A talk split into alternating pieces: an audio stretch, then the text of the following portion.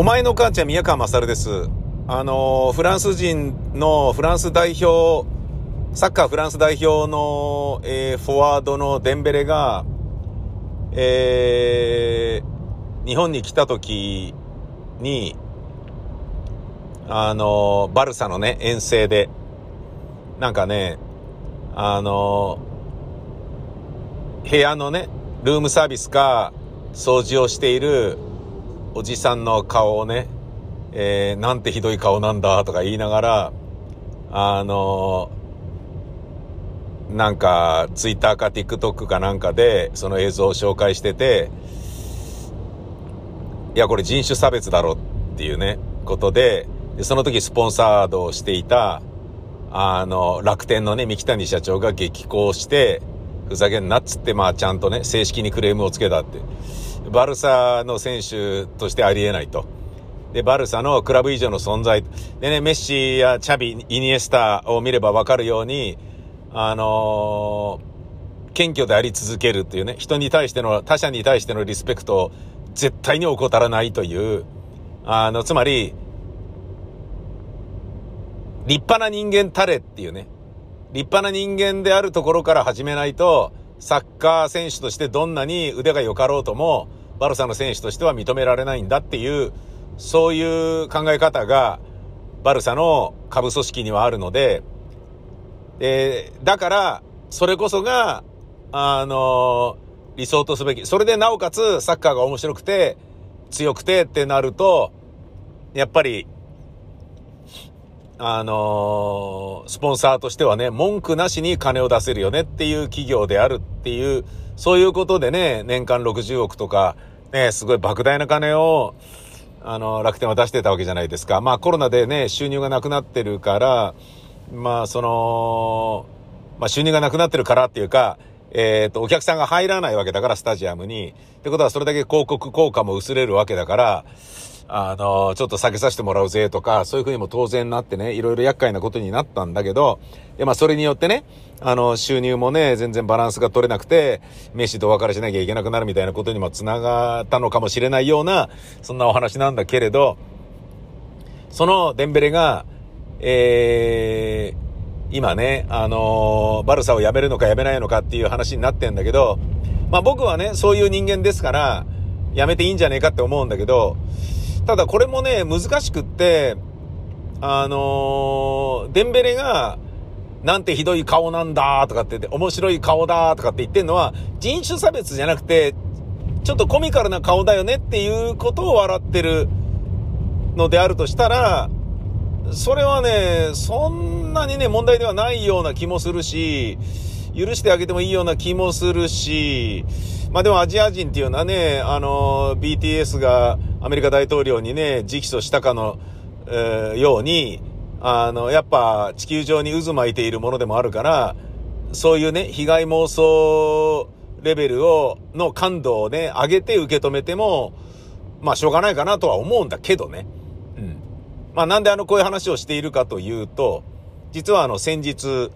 えー、渋谷に映画を見に行った時に、えー、台湾料理屋に行って、えー、黒酢冷麺というのを食べて美味しかったんですね。で、台湾料理屋だったので、その店員さんも台湾の方なのか、中国の方なのか、まあ日本語がそんなに得意ではなかったのか、でもまあそこそこ喋れるっていう感じのね、人だったんですね。で、えー、っと、雨が降ると言ってたけど、降らない日だったんだけど、まあ、クソ暑かったんですけど、あのー、まあ、暑い中、自転車で渋谷行って、映画見るまでに時間もあったから、じゃあちょうど腹も減ってるし、昼飯食ってから見るかっていう風にしたんだけど、その暑い中、店内に入ったのね。で、まあ外は暑かったんだけど、雨降るかもしれないっていうのがあったから、涼しくなるかもね、みたいな天気予報だったのかな。あのー店員さんがね、オーダー取った後に、寒いですか？大丈夫ですか？とかって言ってね。あ、違う。暑いですか？どうですか？大丈夫ですか？とかって言ってて、俺は、あの、店内のね、エアコンの設定温度がどうですか？ってもっと下げますか？みたいなことなのかなと思って、ああ、全然大丈夫ですよ。とかって言ってたんですけど、暑くなかったですか？そうですか。それは良かったです。って言ってて、あ、なるほどと。えっ、ー、と、これ話噛み合ってねえやつだと思って、つまり、店員、その店員のね、女性は、よもやま話として、えー、今日は、どうですか？外は暑かったですか？とか、外は暑いですか？どうですか？つって、いやー、今日は暑いねみたいな、そういう、なんてことない天気の話でもして、会話をしましたよ、という事実を作りたかっただけ。まあ、関西乗りっていうのかな。関西はね、おしゃべりしろよって店員さんがね、マスターとか店長から言われるわけでしょ。東京はね、逆にするなって言われるわけでしょ。ねそんなことで言うとね、あのー、そういうことなのかなと、えー、俺なんかは思ったんだけど、全然あのー、通じてねえじゃんと思って、暑いですか？とかって言って、あ、全然大丈夫ですよ。平気です。とかって言って。そうですか。暑くなかったですか。それは良かったです。とかって言って、いや、ああ、そっか、外のこと言ってんだと思って、そんなに丁寧に設定温度のこと言うわけねえやと思って、暑かったですか。とかっていうのが、え、あの、設定温度のことを言ってると勘違いした。俺は、これ通じないよ、これじゃあ話があって、ちょっと思っちゃったんですよね。で、この話を、お前の母ちゃん宮川勝ですることが、デンベレの、あの、なんて面白い顔なんだって、えー、ストリーミング配信とかでね、アジア人のそう、アジア人とか日本人の掃除婦の顔を、えー、アップで映して笑っていたっていうね。で、後ろでグリーズマンも笑っていたっていう、その、それを人種差別として受け止めて抗議するっていう流れがあったものと、やってることは同じなのって思ったんですよ。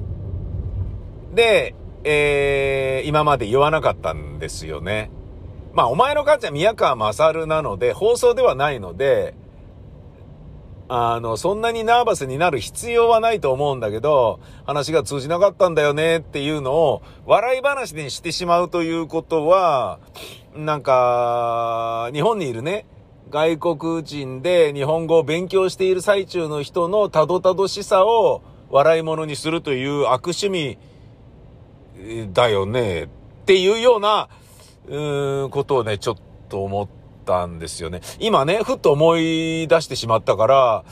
うーん、なんかね、まあなんでこれ喋ってるかっていうと問題提起っていうだけなんですけどね。うん、そうだな。やっぱ、次からはやめよう。これ難しいね。やっぱりね、今までいろいろな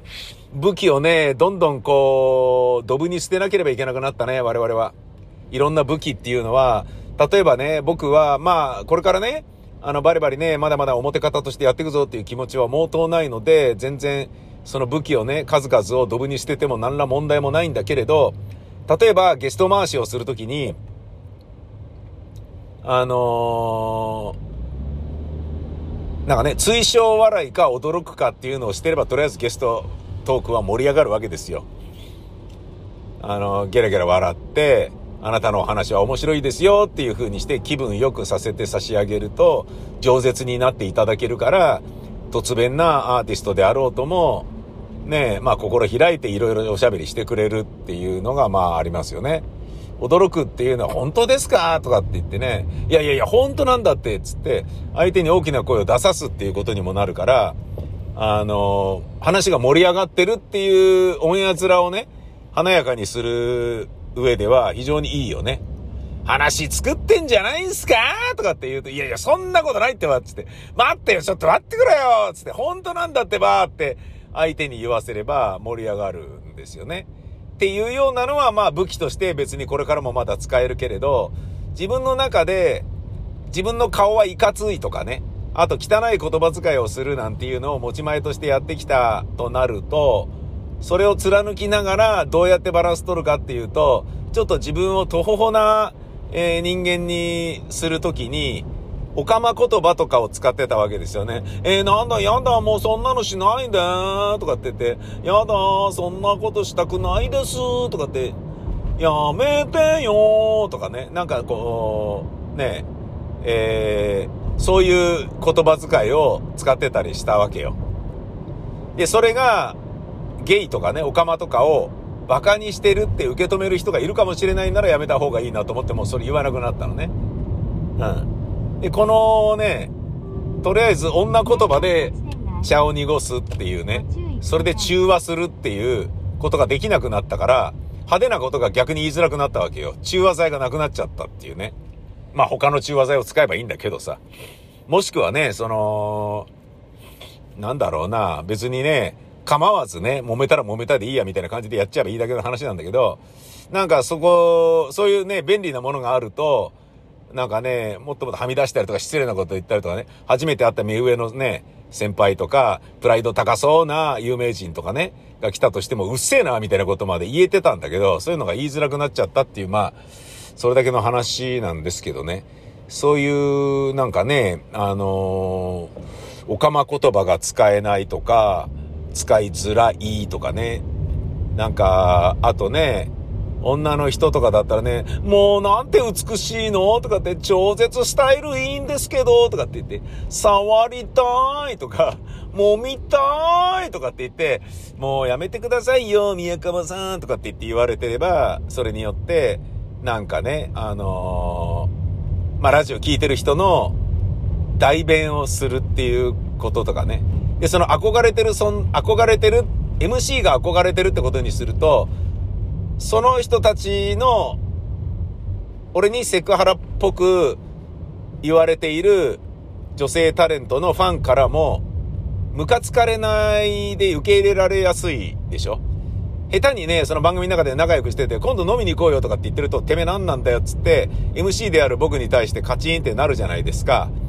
で、ね、あの番組なんだみたいな感じになっちゃうけど、えー、アドさん触りたいとかって言ってると、触りたいじゃねえ、触りたいとか言ってんじゃねえてめえって怒る人はもちろんいるんだけど、ねえあの、実際仲良くしてる、もう、あ、じゃねえや、仲良くなりたいと思ってる人からすると、同じく仲良くなりたいと思ってるわけだから、あの、同列にね、ファンと同列側に MC が回るから、いけるんだけど、でもそれもね、えー、何このたわわな、これ触りたいです、とかって、感触良さそう、とかって言ってると、それちょっとね、もう公然セクハラになるから、もう、どうしたもんかな、みたいな。うん。なんかね、そんな中でもね、今のね、テレビに出てる人たちっていうのはうまいことやってるわけでしょ。つまり、あのー、かつてのね、タモリさんみたいな芸能人っていうのはもう、だ若い頃のですよ。若い頃のタモリさんのような芸能人っていうのはもう二度と生まれないんだな、というようなことをね、ちょっと残念ながら、えー、痛感するよね。自分がね、あのー、まあ、ちょっとね、考えて、人前で喋るようなね、たったね、このポッドキャストみたいなものでさえも、それだけ考えちゃうっていうことは、ねえ、もうマスメディア、腐ってもマスメディアと言われてるラジオやテレビでも、みんなね、散々考えまくって、いろいろなね、逃げ道や、これならいいだろうっていう結論やね、なんかこう、やり方、えー、自分なりの方程式を作ってるんだろうなと思ってね。うん。大変だなぁなんつうことを思ったりしたよ。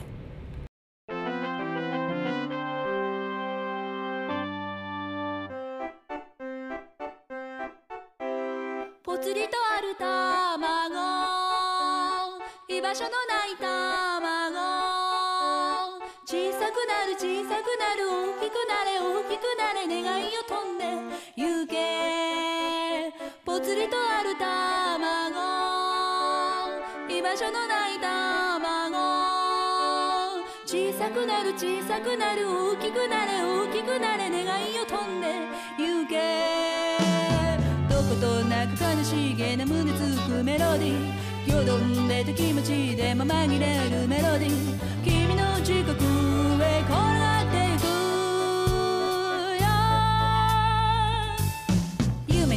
で見てた丘の上描いてた僕で僕僕で僕卵僕卵いつかあなたに会えるそんな気がずっとしてたでもねでもでもねでもでもちょっと違ってた。おじでもささみでも殻の中卵。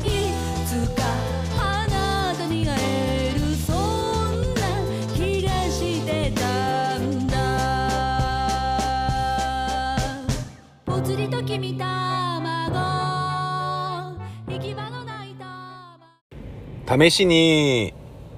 まあ俺はやんなくていいなと思ってた YouTube を、まあやってみようっていうことになったんですよね。まあもう実は随分前からやってんですけど、やってるっていうのは、あの画角がね、もうデジタルハイビジョンになる前の4対3のね、アナログで、録画していた頃から、ニンニン乳首のね、配信をやって、もう20年前ですよね。で、YouTube はね、10分の映像までしかね、アップロードできなかった時代に、30分の生配信を3つに分けて、えー、アップしてみたいなことをやってたわけです。で、まあ、その頃はね、ビジネスとして DMM のライブトークのコンテンツを、うちの会社でね、あのー制作して、生配信して、えー、まあ、タレント使ってやってとかね、いうことをやってたんですけれども、で、まあ、その YouTube は YouTube であったけど、それと並行して、ストリーミング配信でニンニン乳首っていうのを、ある IT 企業のご協力のもと、ストリーミングサーバーを借りられたので、それをやってたんですよね。で、まあそれで十分すぎるほど楽しんだので、もう5、6年やり倒したんで、毎日毎日やってたんでね。あのもうストリーミング配信はいいやみたいな感覚でいたんですよね。今更みたいな。もう20年前にね、一通りこう楽しんだからね。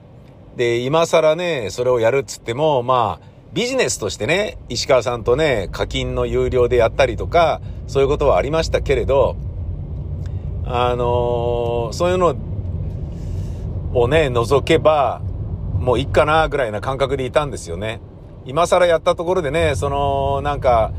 昔の女とね、会うみたいな、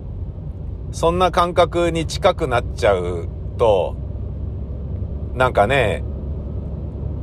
べ、もういいだろみたいな、あの、後ろ向きな気がしてね。うん、なんだけど、ちょっとね、もうやるかっていう気持ちになったんですよね。で、それのね、お話なんですが、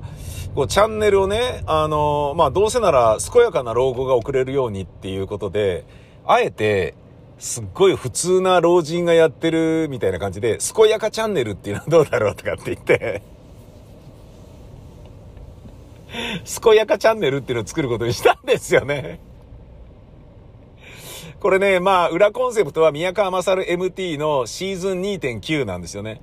まあ、シーズン3が、あのまあ、要はこれっていう、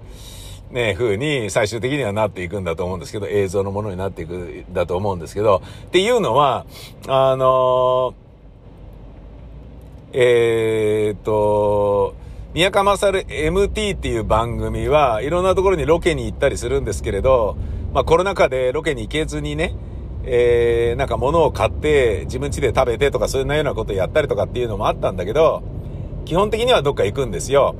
で、行く割には音は拾ってんだけど、A を全然拾えないから、あの、紹介してないから、いつもなんかこれ、持ってねえな、みたいな感じだったのね。音だけ取ってって言うと、でね、一生懸命リポートするみたいな、リポーターみたいに、あのーちゃんとね、リポートするとなんか普通の番組っぽくなっちゃうから、それ違うよなと思って、もうちょっとね、内省的なね、内々な感じにね、深夜放送ですからしたかったっていうのもあったんで、深夜の録音だから、ね、ちゃんとしたリポートなんかしてる場合じゃないじゃん。なんか、ちゃんとしてないことでちゃんとしろよって、ね、リスナーに突っ込んでもらうぐらいじゃないと、やっぱね、意味がないと思うので、あのーちゃんとするってことは、要は普通な番組ってことになるから、そ違うだろみたいな感覚でいたんだけど、にしてもいくらなんでも伝わらねえよなっていう。で、やっぱね、音を中心にね、選ぶなんていうのもある、やってるけど、駅メロとかね、そういうのやったりとかしてるけど、やっぱ限りもあるし、で、そういうところだとしてもやっぱ場所の絵をね、見た方が早いし、こんな場所なんだ、こういうのが流れてるのってっていうこともあるから、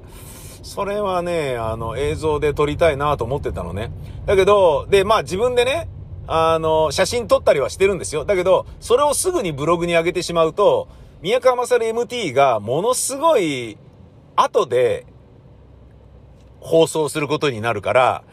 なんかすっごい古臭く感じると思うんですよ。僕のブログを見てる人が宮川勝 MT 聞くと、これ1ヶ月前にブログに上がってたよな、みたいな感じになるから、いつの放送してんだよってなる。で、まあ、それはね、いわゆる今ね、ラジオというものが置かれてる現在地だと思うんですよ、それが。うん、つまり、ね、録音番組の価値というものは、もうその程度、ね、もうだから、ライブ配信という形で、時間を決めてね、何曜日の何時からっていうのを決めて、配信、放送するっていうことの意味合いが、まるでなくなっちゃってるものなんだと思うんですよ。なんだけれど、あのー、なので、ブログでアップしづらかったのね、写真撮っても。うん。だけど、もうあのー、ブログ書くだけ書いといて、それが放送される時にアップするっていうのもまた違うじゃないですか。ブログってやっぱりね、俺の、ね、やっぱ意味合いで言うと、なんか今でこそね、インターネットにおけるね、ブログっていうのは記事っていう感じになってるけど、俺はね、もうインターネット黎明期からの感覚で言うと、やっぱ日記っていうイメージがね、強いから、で、自分の記録用っていう意味合いも強いので、うん。それをね、クラウド代わりにネット上にさらしてるみたいなところもあるから、それで言うとね、あの、なんか時間経って公開とか言うのもなんか違うなと思って、ね、それもね、要はやってること同じじゃん。テレビラジオの現在地と変わんなくなっちゃうから、ずいぶん前に撮ったものを、ね、あの、コールドスリープさせといて、ね、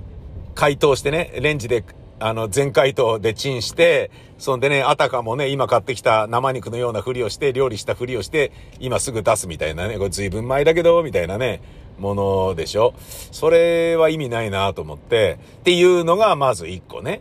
で、それと別に、えっ、ー、と、大塚レイサマースタジオがあった時は、石川義弘さんと、大塚軽くアフタヌーンっていうトークライブを毎月やってたんですよ。で、それができなくなっちゃったのね。で、それができなくなっちゃったっつうことは、あのー、その、大塚軽くアフタヌーンという時に、えー、映像を紹介する、あの、トークライブなんですよ。で、それ毎月1回、その1ヶ月にあったことを映像に、えー、編集して紹介するっていうことをやってたのね。で、それの癖がついてるから、僕は、えっ、ー、と、スマホとかを持ってると、なんかね、面白い絵があると、どっか出かけるときは、それが宮川勝 MT であれ、えー、地方にラジオの収録に行くのであれ、旅行でどっかに行くのであれ、一人でキャンプするのであれ、ツーリングにどっか出かけるのであれ、自転車でポタリングするのであれ、朝ジョギングで公園に行くのであれ、何かしらちょっとここで絵撮っとくかとかね。そういうことをやってたのね。で、それは、そのトークライブで、この1ヶ月に僕はこんなことしてましたよっていう1ヶ月の近況報告を兼ねてるトークライブでもあったから、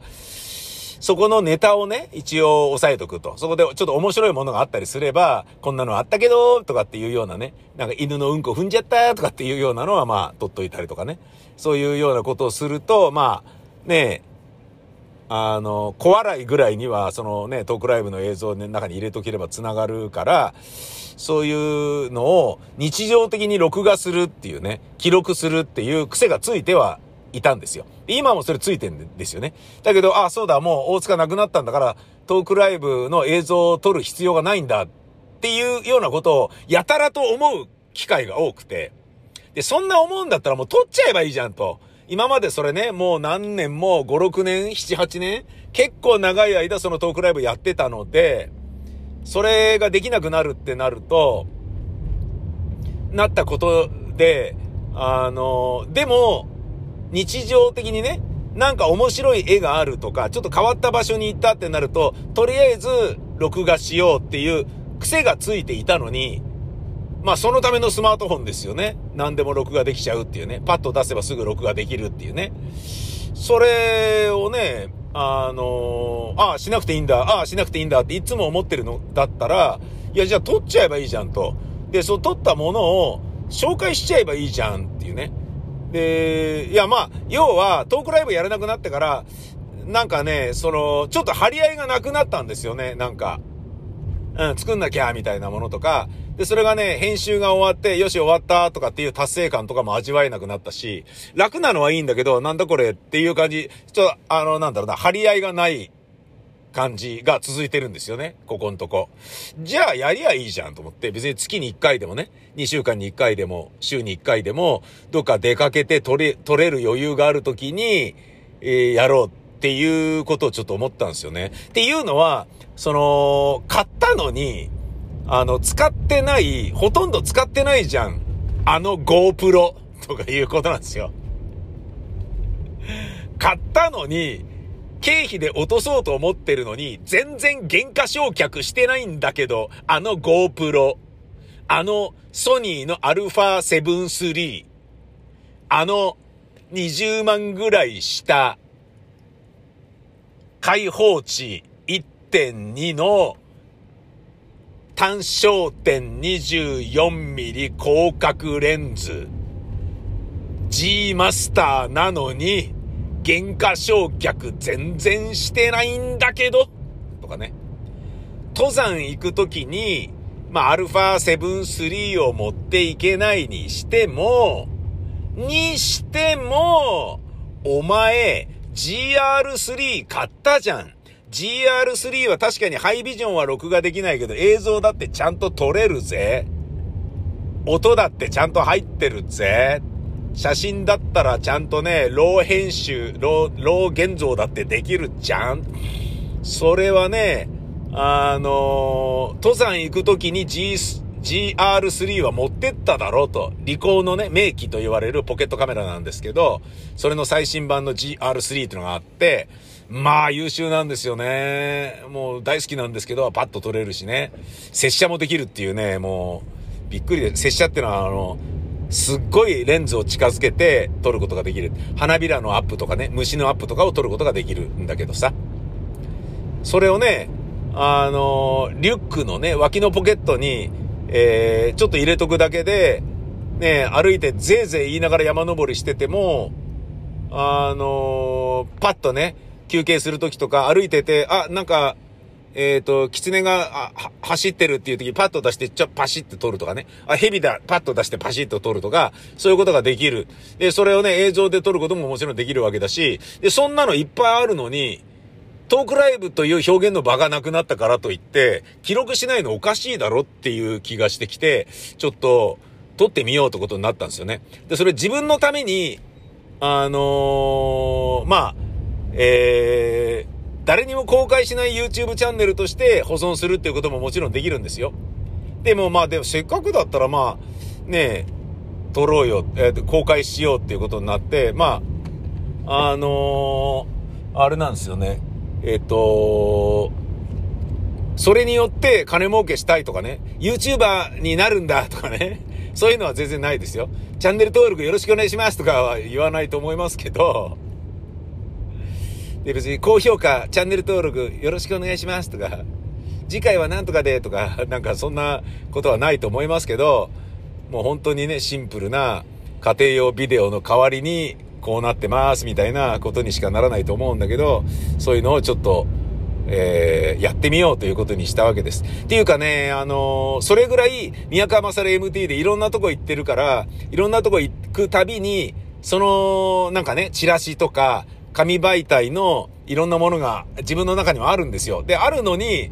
えー、これなんか、ブログにも書いてねえし、何これ？みたいな感じなのね。例えば、奥多摩行くでしょ？で、奥多摩の地図もらったりとか、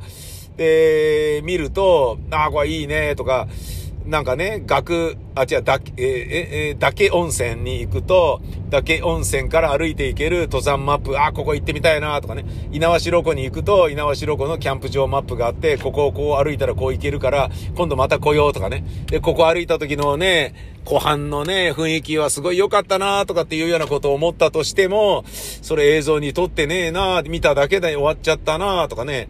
まあブログの記事には書いたけど、ね、ニュアンスはまるで伝えられてないし、なんかすごいいいとこなんだけどって人に紹介しないんだけどね、番組でそんなのね、やる、普通の番組なんかね、俺やってねえしな、とか、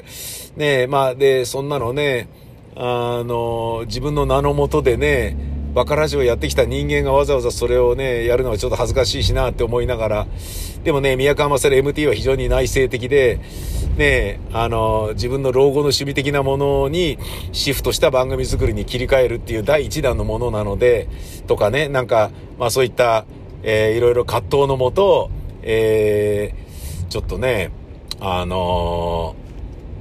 ー、公開してもいいんじゃねえかっていう気持ちにちょっとなってきたんですよね。なんだけど、まあ、問題はやっぱそういうことですよ。あの、健やかチャンネルっていう、あの、どこが健やかだよとか。最初はね、すくすくチャンネルとかね、なんかね、もう本当に、あの、今まで、絶対に被ることがないだろうっていうことを中心に生きてきたんですよ。いや、あのー、バツラジっていう番組タイトルは僕がつけてないので、あれはもう人様の企画にね、乗っかって、なんだろうな、やってただけなんで、自分の番組っていう感覚は全然ないんですけど、その他の番組は、えー、やっぱりね、こう、絶対この番組タイトルは被らないだろっていうようなことを意識して、番組の個性も、あのー絶対に被らない個性的な番組にしてやるっていう、なんかこう、プライドがね、自分の中であったわけですよ。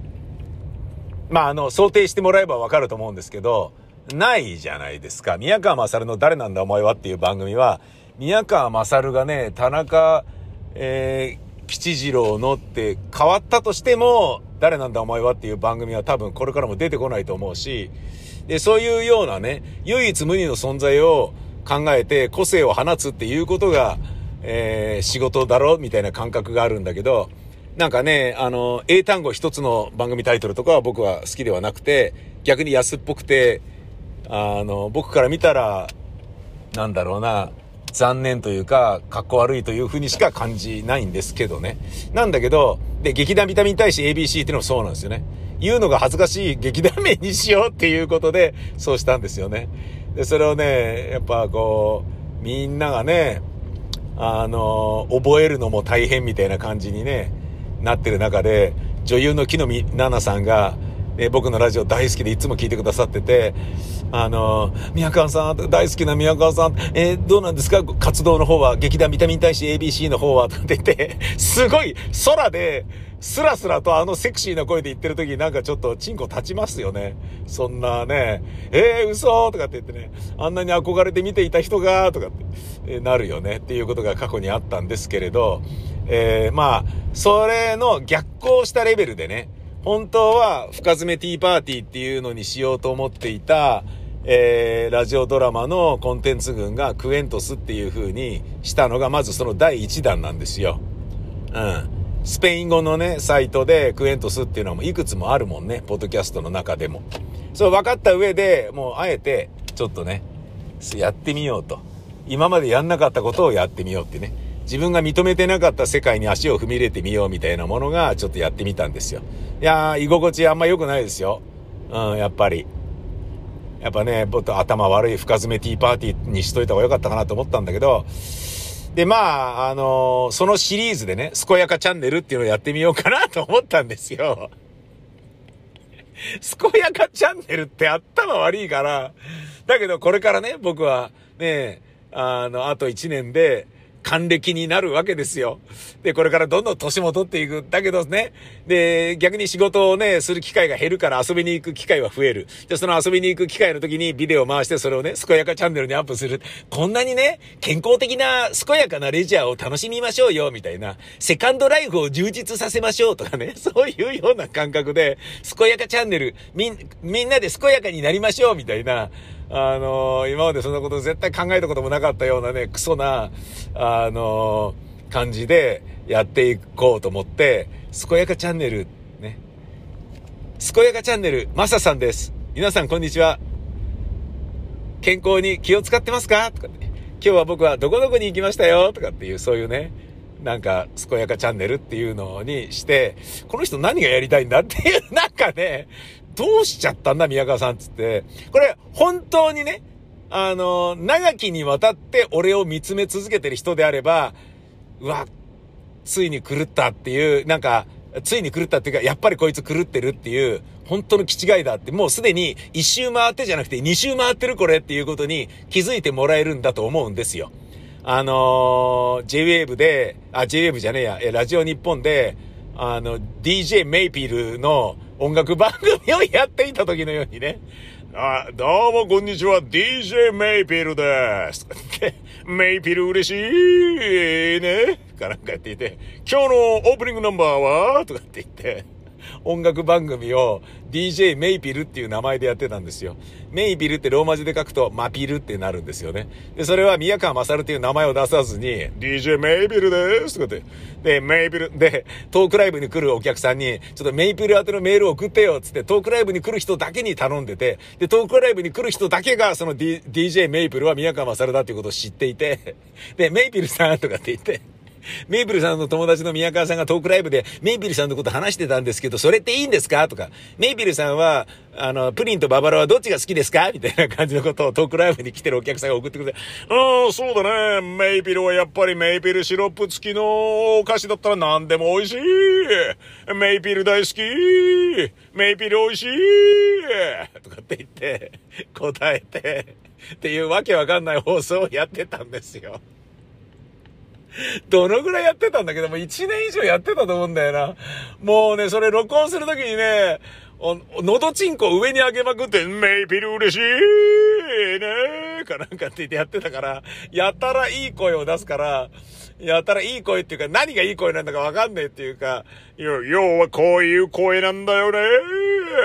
とかって言ってやってたから、すんげえ疲れるんだよね。すんげえ疲れるんだよね。なんだけどそれを貫いてたのよ。誰にも何も言わずに、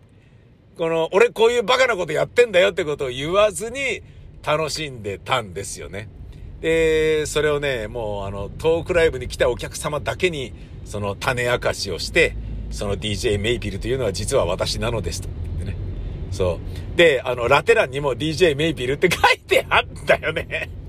もう超面白くって、いいね、これ、みたいな。で、その時は宮川さんの松木両国も、あのー、ラジオ日本でオンエアしていたので、ネットしてくださってたので、で、宮川さんの松木両国があるんであれば、俺の番組もう一個勝手に録音番組で入ってるのはなんかね、まあ編成的におかしいだろうなと思って、まあそんなこと俺考えなくてもいいんだろうけれどさ、うん。なんだけど、だったら宮川勝じゃない人間にするか、つって。でもね、タレント雇ってなんか音楽番組の録音つったら、そのタレントにギャラ払わなきゃいけねえし、で、そのタレントとね、スケジュール合わせなきゃいけねえし、めんどくせえなと思って、いや、俺がやっちゃうか、つって、DJ メイピルでーすとかって言って、やってたっていう、そういうくだらないね、おバカなことをやってたことがあるんですよ。で、そういうような流れを知ってる人であれば、急にね、すこやかチャンネルよろしくお願いしますとかって言って、ツイッターでつぶやいたとしても バカな、そんなバカなっていうことに気づいてもらえるじゃないですか。健やかってなんだよみたいな。それで、やりたかったんですけど、ちょっとね、今ね、あの、車運転中ですけど、信号で止まった時にちょっとね、Google 先生で調べてみたら、やっぱ当たり前ですよね。健やかチャンネルって2つぐらい存在していました。あの、ヨガのインストラクターがやってる健やかチャンネルとかね。なんか、なんだろうな、あれ、なんて生態師かなんたなのかな。もう、そりゃそうだよなと思って。本当にね、その健やかチャンネルっていうのが、いや、いいタイトルだよとか、いいチャンネル名で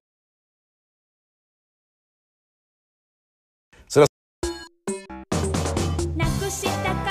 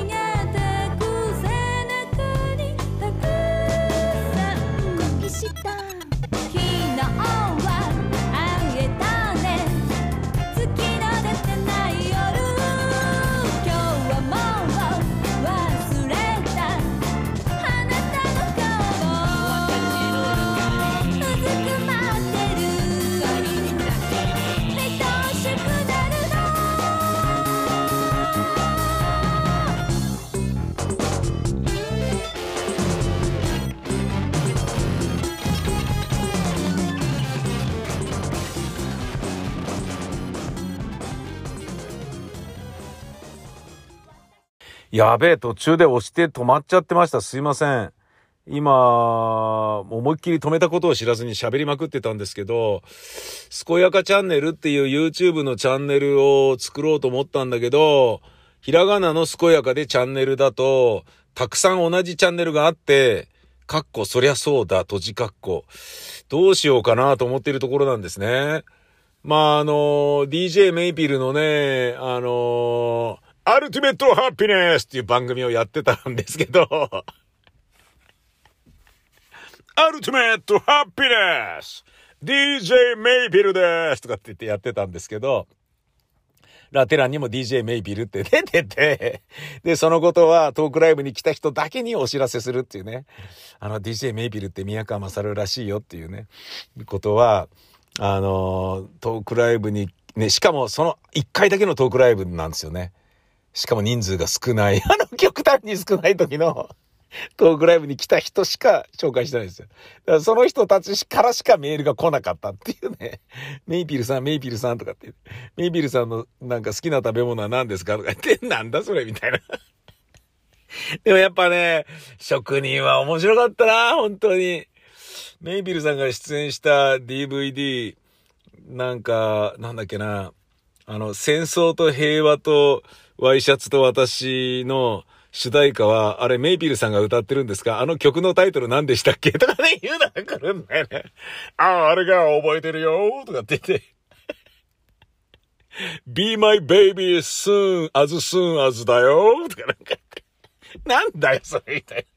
もう何が何だかわかんないようなことをずーっとやってたよね、あの番組で。面白かったなもう誰も聞いてる人何にもわかんないと思うんだよね。もうほんとひどいよね。馬鹿にしてるよね。本当に。まあ過去にね、あの、そういうね、テレビに出るときにね、小馬鹿にして出るっていうことをね、たくさんね、タモリクラブとかプレステージとかでやったっていう話はね、前にここでしましたけど、それもね、あんまり何度も言うとね、本当にね、とある筋から怒られそうだから言わないですけど、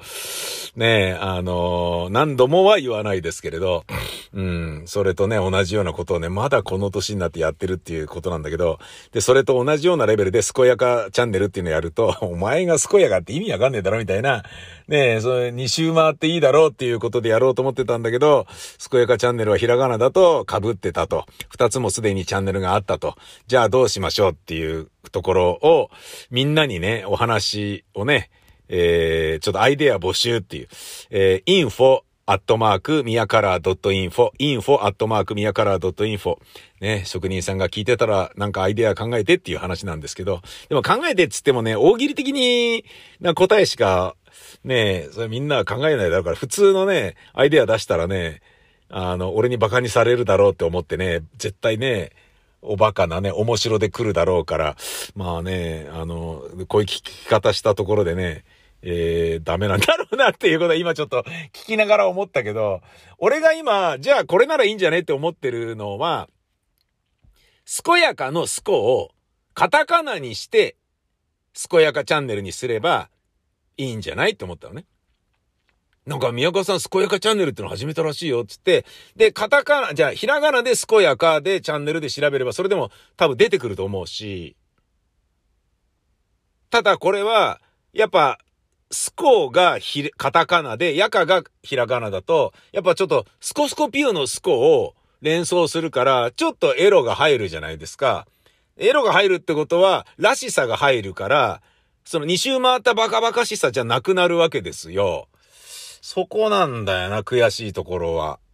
じゃあ被ってるままひらがな、全ひらがなで健やかチャンネルでいいのかっていう話ね。うーん、どうするか。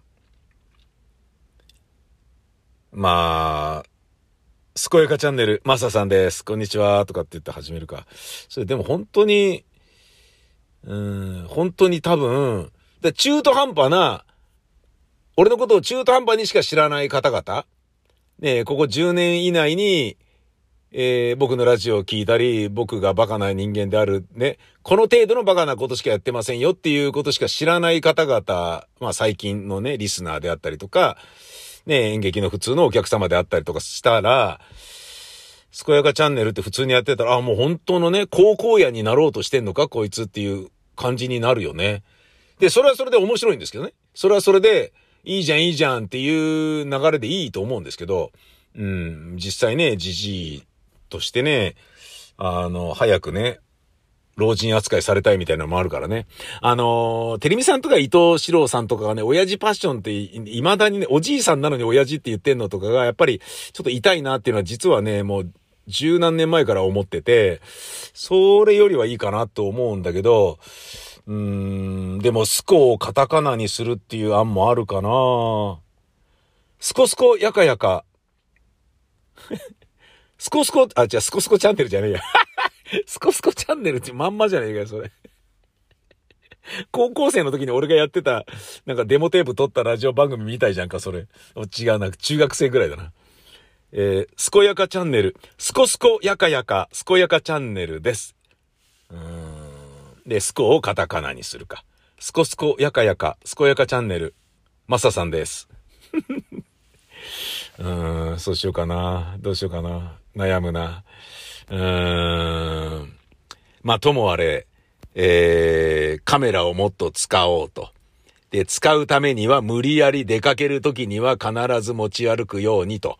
えー、自分にすれば持ち歩くだろうと。もうね、いいカメラ買ったのに、α7 3買ったのに、レンズもあるのに、なんかね、仕事として宮川勝 MT を捉えちゃうと、いやもうちょっともう今日車でバーって行って録音してパッと帰ってきてね、その後編集しなきゃいけないんだからもう、もういいよ、録音機だけでいいよ、みたいな感じでね。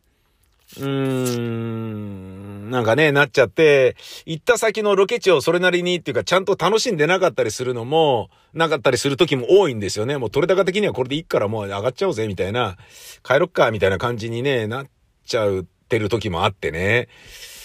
えー、で、今帰ればあの編集がこれからできるなとかいうの計算したりとかさ、それね、なんかこう、いろんなとこ行ってる割にそこをちゃんと楽しんでないっていうのがまずもったいないし、で、カメラ買ったのに持ち歩いてないのももったいないし、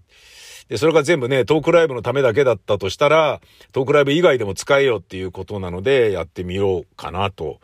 思ったんですけどね。うーん、健やかチャンネル。うーん、なんかいいアイデアないかな。思いついた人は教えてくだされ。